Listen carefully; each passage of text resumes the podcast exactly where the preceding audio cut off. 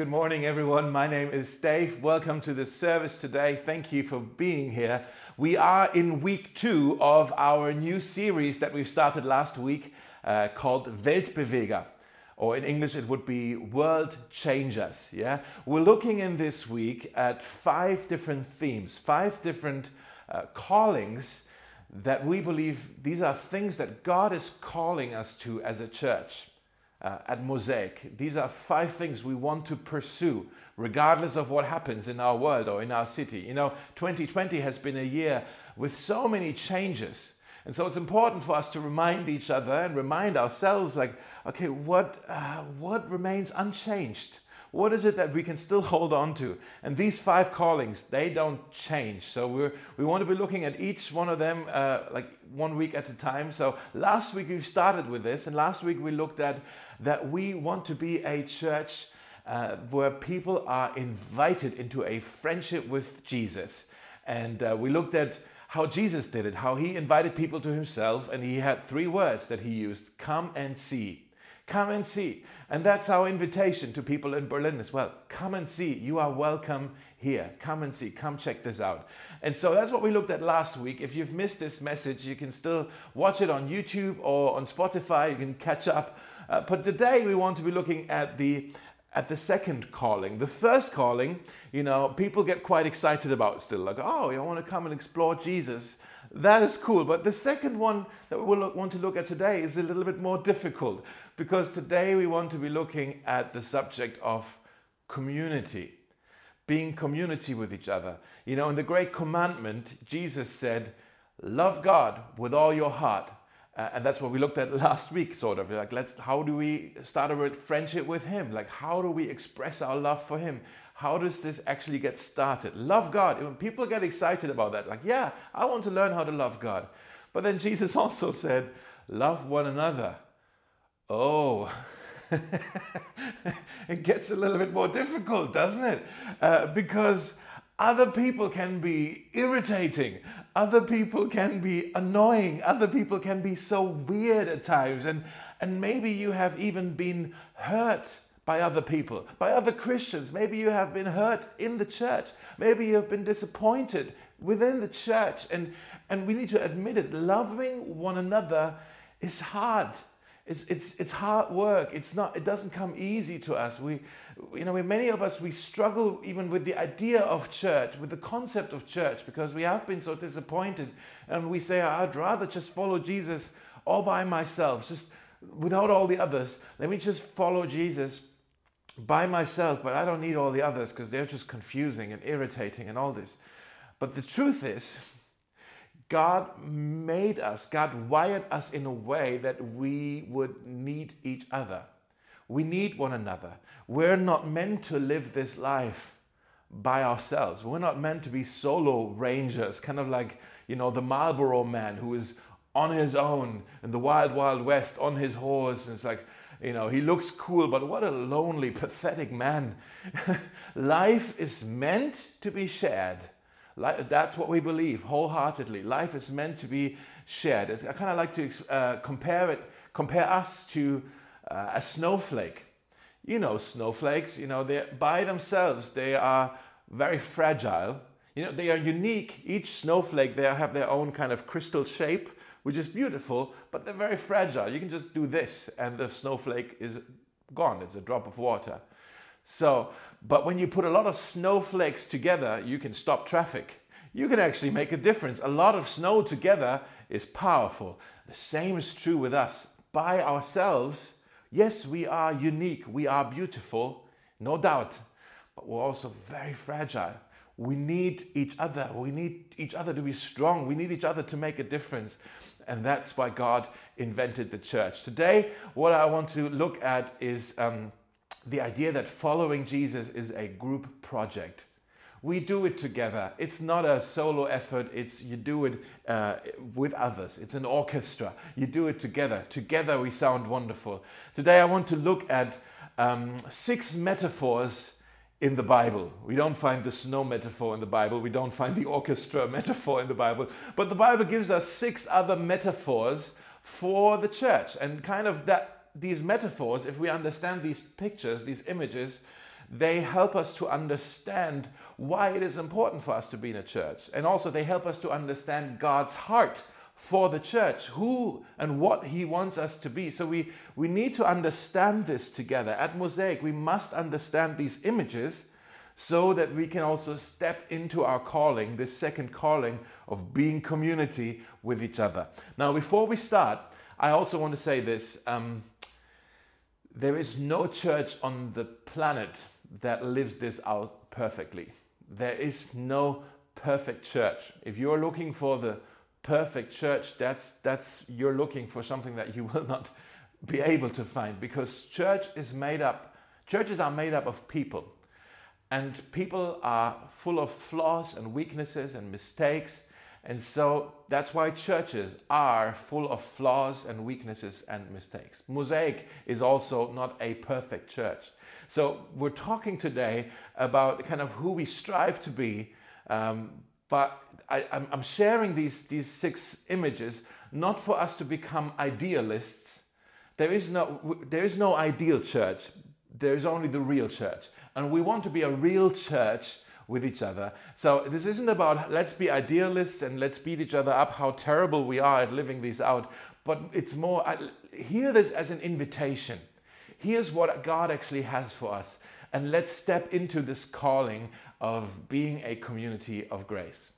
All right, you ready? Let's go right in. Six metaphors in the Bible and what they show us about the benefits of actually being part of a church. The first thing uh, that comes to mind is that the church, the Bible says the church is a body.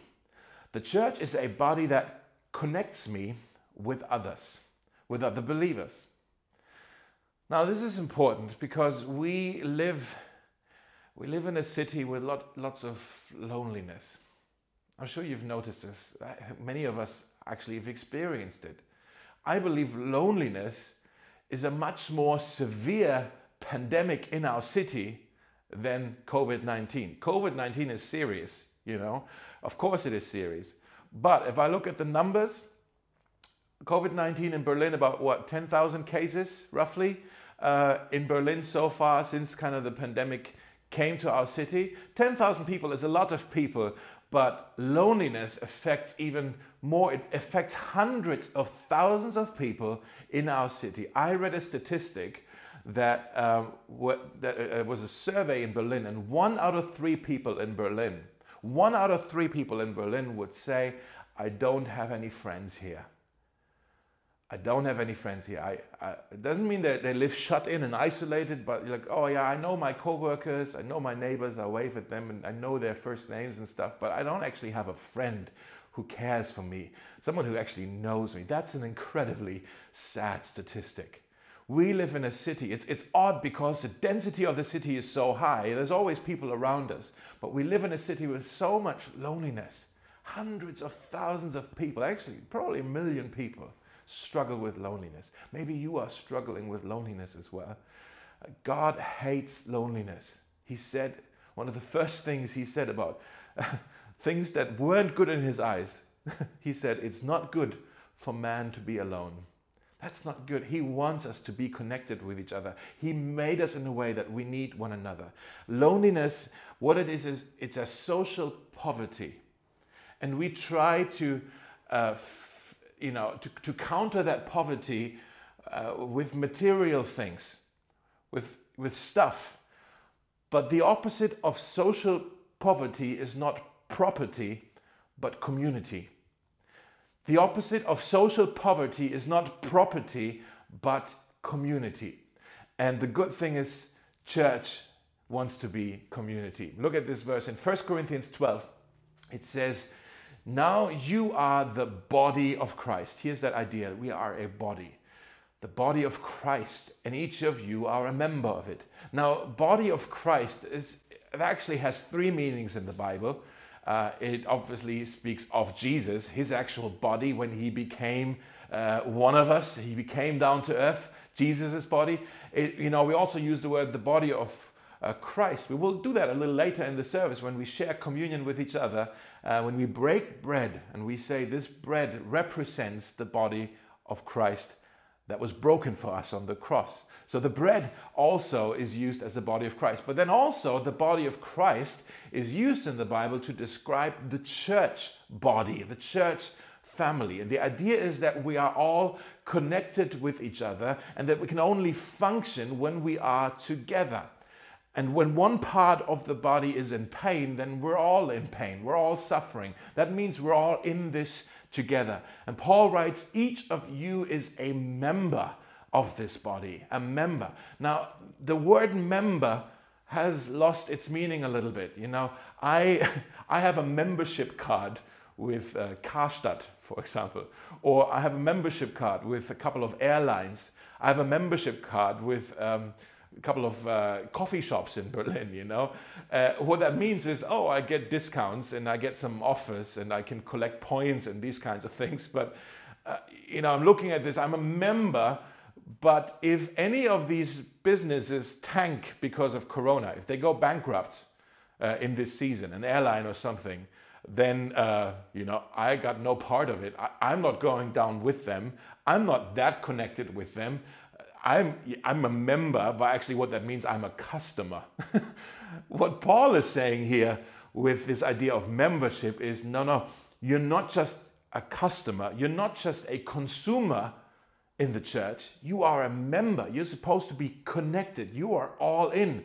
And when one part of the body hurts, the whole body hurts. Okay? In Romans, he talks about the same idea. In Romans 12, he says, just as our bodies have many parts, and each part has a special function, so it is with Christ's body. We are many parts of one body, and we all belong to each other.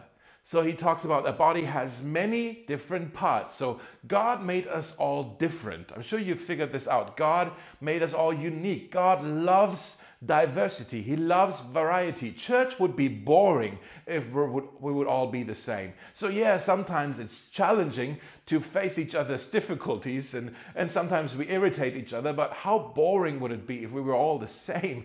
You know, maybe that would even be more irritating. It's beautiful that we are different, that there's diversity within the church body. And he says, we each have a special function, a unique function. That means we have different roles, different responsibilities, different ministries, and we're not in competition with each other. We don't, we don't compete with each other, we complete one another.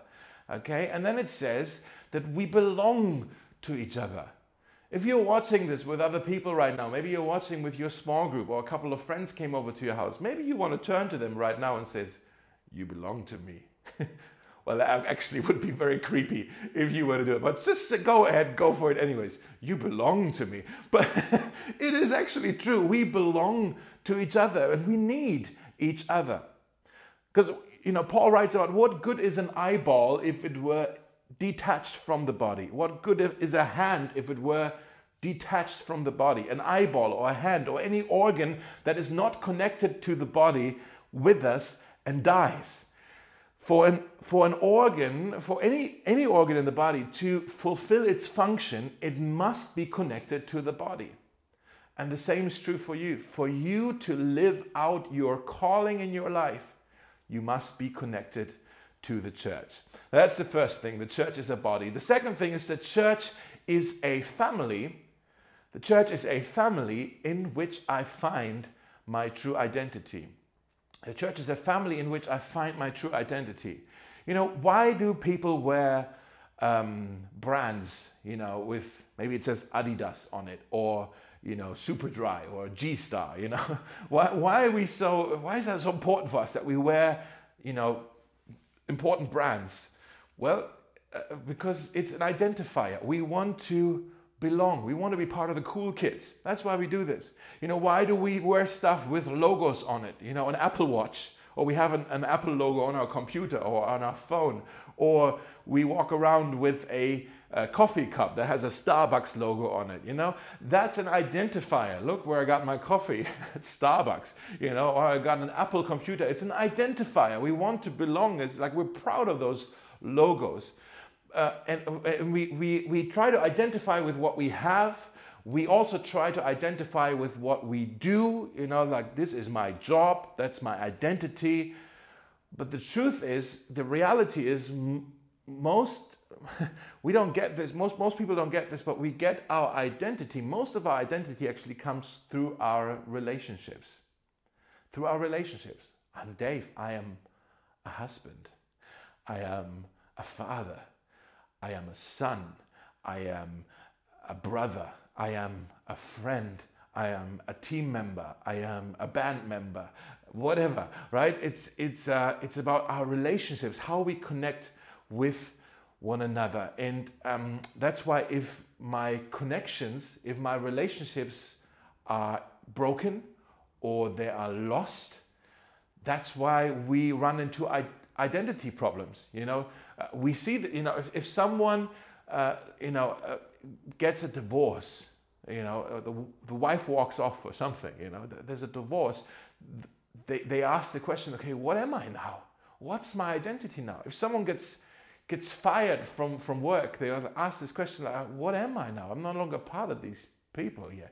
What am I now? Like that's when we ask the identity question. And that's why many of us, um, you know, if you have history in your life with broken relationships, maybe you grew up in a home with a dysfunctional family, with broken relationships, that messes with our identity. Some of us really struggle to find our identity because we don't know truly, okay, how do we relate to one another? In Ephesians 2:19 it says, "So now you are no longer strangers and foreigners, you are citizens along with all of God's holy people, past, present, future. You are members, here's that word again, you are members of God's family." And I don't think that's just a metaphor, actually. That is real. When you place your trust in Jesus Christ, God becomes your father. You become a child of God. All of the other uh, believers become your brothers and sisters, and the church becomes your spiritual family. You are no longer a stranger. You are no longer a foreigner just looking in, always like, Am I part of this? No, you belong. You are part of the family. That is, that is good news. Now, how does someone become part of a family? Let's say you've been watching this over the last few weeks and you're saying, This Dave guy, he looks all right. I want to become a part of his family. That would be weird, but go along with me. Let's say you wanted to become part of my family. There's only two ways that you can actually become part of my family. Uh, either you are born into it, which didn't happen. I have two children, and they are born into it, but you weren't born into it. The other way that you can still join my family, there's still hope. the other way is that I can say, I'm going to adopt you into the family. Now, the Bible actually uses both of these um, ideas to talk about how we become part of God's family. It talks about being born again into God's family, and also talks about that through Jesus we are adopted into the family of God. That means we are in. We get to be part of the family of God. And it gets even better than this. In Hebrews 2:11 it says both the one who makes people holy, that's Jesus, and those who are made holy, that's us, are of the same family. We are in the same family with Jesus Christ. Wow. And then it says that is why Jesus is not ashamed to call them, to call us his brothers and sisters. Now, I don't know about you. Maybe you grew up with a brother or a sister with siblings in your home, and I am sure you had moments where you were ashamed of your brother and your sister, where you're going like, "Oh no, what is she doing now? What is he doing now? This is so embarrassing. Just shut up, don't do this, don't, you know, it's so embarrassing. And you were ashamed of your brother or your sister. Now, the good news is in the family of God, you are no longer defined by your most embarrassing moment. You are no longer defined by your weakness. You are no longer defined by your sin. You are no longer defined by your wound because it says in this verse that you are made holy. You have been set apart. And Jesus, your older brother, he is not ashamed to call you brother or sister. In the family, you find your true identity. You're holy, set apart. Jesus is your brother. God is your father. The church is your spiritual family. That is your identity. Now, some families, they have a a symbol or uh, a picture or something that is their identifier. You know, when we lived in Northern Ireland, some families there, they had a crest that was their family crest. You know, uh, sometimes, you know, um, gangs they, their family with each other they they get a tattoo on their arm or somewhere it's like okay when you have that tattoo you're one of us you're part of the family you know and uh, the church as believers the family of god we also have a symbol that is an identifier a symbol that means oh look he's part of the family what's that symbol well it's baptism baptism that's the mark of someone who's part of the family of God. You, with your baptism, you've, you've been baptized into the family of God. Now, some of you are maybe uh, baptized already, others maybe you haven't been baptized yet, and maybe you have questions about this. I would love to talk more with you about the meaning of baptism and why it's so important. So, if you're interested in that, let's let's talk. But baptism, what it means, it's a public declaration of someone who says, "I believe in Jesus Christ." I'm coming out of the closet. I believe in Jesus Christ. Uh, I belong to Him, and that means I am part of His family. I belong to His family. okay, now the third metaphor, the third image that I want us to look at is that the church is also a temple. The church is a temple in which I can experience God. A temple. Now, obviously, we know a temple is a building, a place that is designated for uh, for worship, to worship God. We can see this in the Bible. There's a temple there uh, that's being built and then it's being rebuilt in Jerusalem. Before that temple, there was a tabernacle, a tent, and uh, God dwelled in the tabernacle. And then God dwelled in the, in the temple. That's where God was. That's where you went to worship Him, to encounter Him, to be with Him. In the New Testament, all of that is changing because in the New Testament, God's saying, I'm no longer interested in the buildings. I, I am, I'm, and I've always been interested in the people. And so I'm changing things up now. I'm going to dwell in the people. Look with me in 1 Corinthians, Paul writes about this. 1 Corinthians 3, it says, Don't you realize, he's talking to the church here, don't you realize that all of you together are the temple of God and his spirit lives in you? Now, that is powerful. There's something about our togetherness that makes us a temple. He says, All of you together are the temple. There's something about the togetherness that makes us a temple. When, when Jenny and I started to go out, it's quite a while ago now, but when we started to go out, uh, she was quite eager, obviously, to get to know me. I was eager to get to know her. Uh, but she was also quite interested to get to know all my friends, uh, the guys I was studying with, and and she asked them a lot of questions about me because she wanted to get the full picture about me. Uh, and in particular, I remember a guy I was quite close with at the time named Diego, and she was talking quite a bit to him, and uh, and I was like, "Bro, what are you telling her?" Don't tell her about this, don't tell her about that. But you know, Jenny wanted to know, get to know me through the eyes of Diego as well, and through the eyes of others as well. And it's true, we can learn so much about a person from others as well. And the same is true with Jesus. You can learn so much about Jesus from other believers. You know, when we share our lives and we share our stories of what we've experienced with Jesus, that teaches us things about Jesus that maybe we would never discover by ourselves on our own. And so it's good to share with each other what we've been learning about Jesus.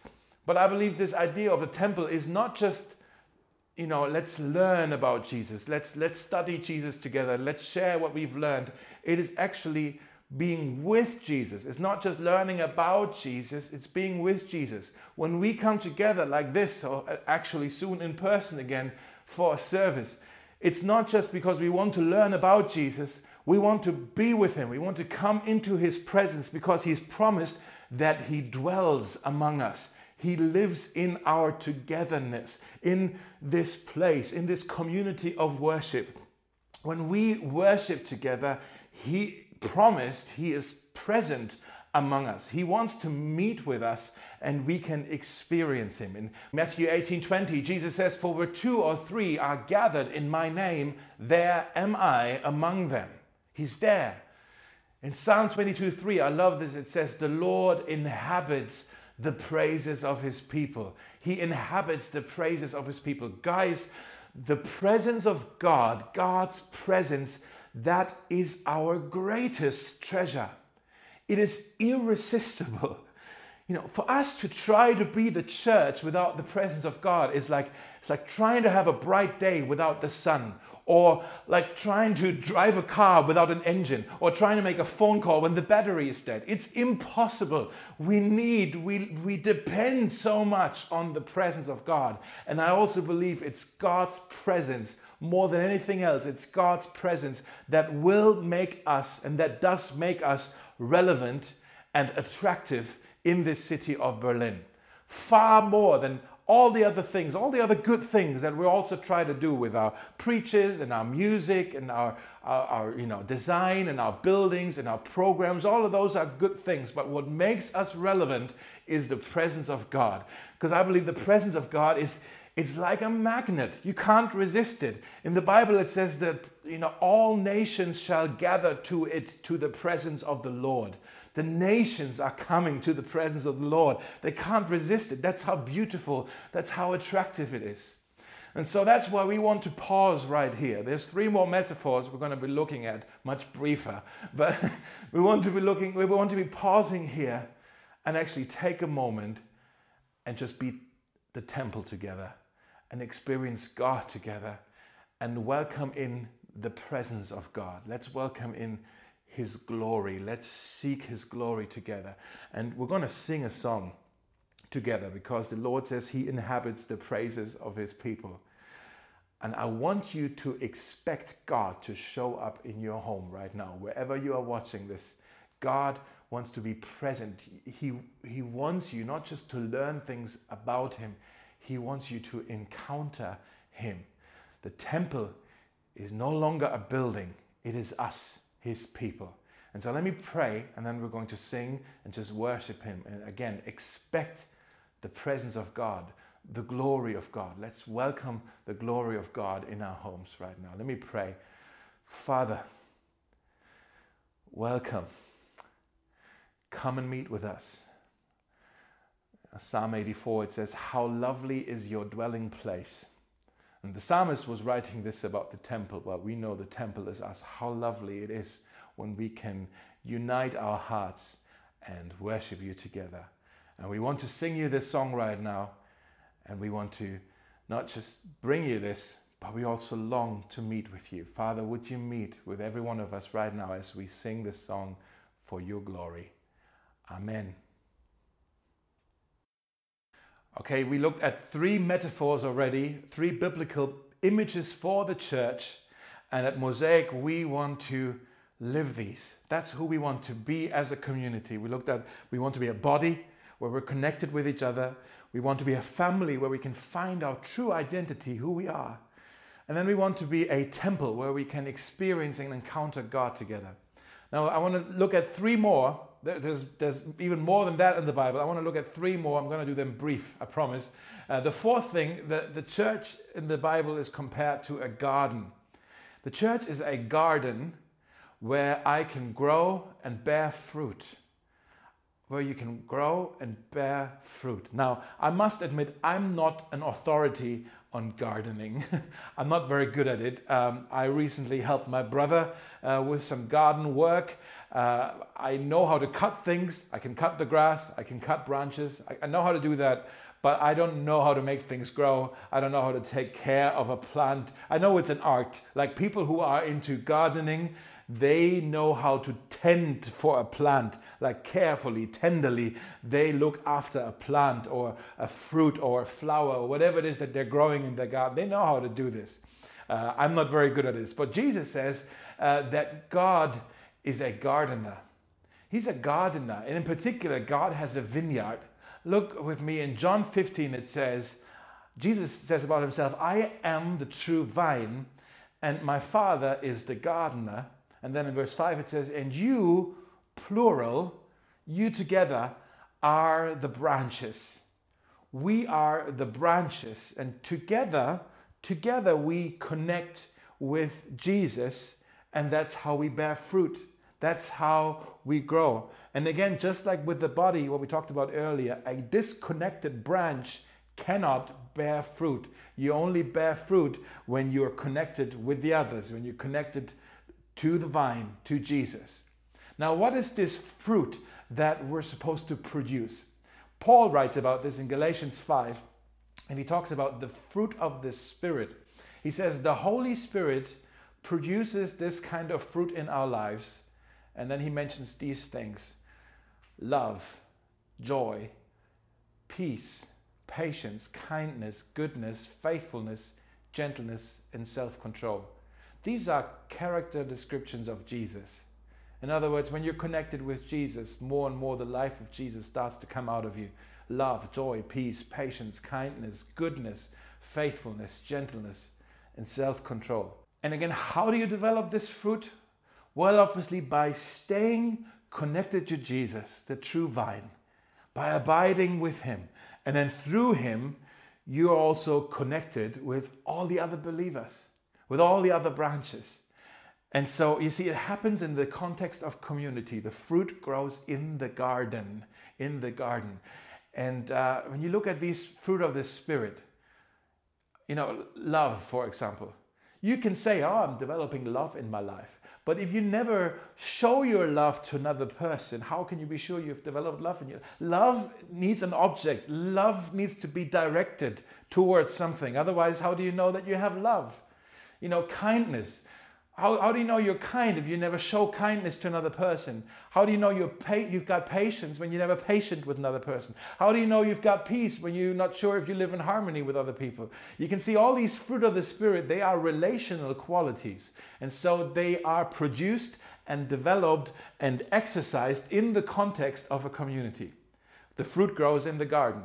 Okay, number five, the church is also compared to a flock we want Mosaic to be a church that is a flock that provides and cares for others. The church is a flock that provides and cares for me. Now, I don't know about you, I sometimes get a little bit offended when the Bible compares us believers to sheep. Because uh, rather, you know, sheep are silly. You know, can we, God, can we pick another animal, please? Like, can I at least be a panda? I would love to be a panda you know, or, or uh, maybe maybe a tiger or an eagle. Like I would love to be an eagle. Why sheep? I mean, they're just silly. They're defenseless. They need constant guidance and they, they make silly choices and, and they're so dependent and then they walk off in the wrong direction and then they're easy prey for, for, an, uh, for another animal. And uh, I don't want to be sheep god, you know. But then we also need to admit that life can be so scary. Life in Berlin can be so scary.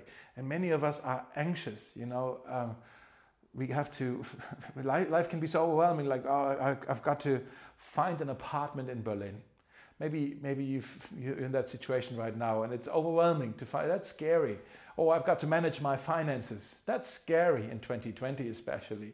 Or i've got to uh, go work out all my studies at university. University can be scary. Finding a job can be scary you know, finding a spouse can be scary.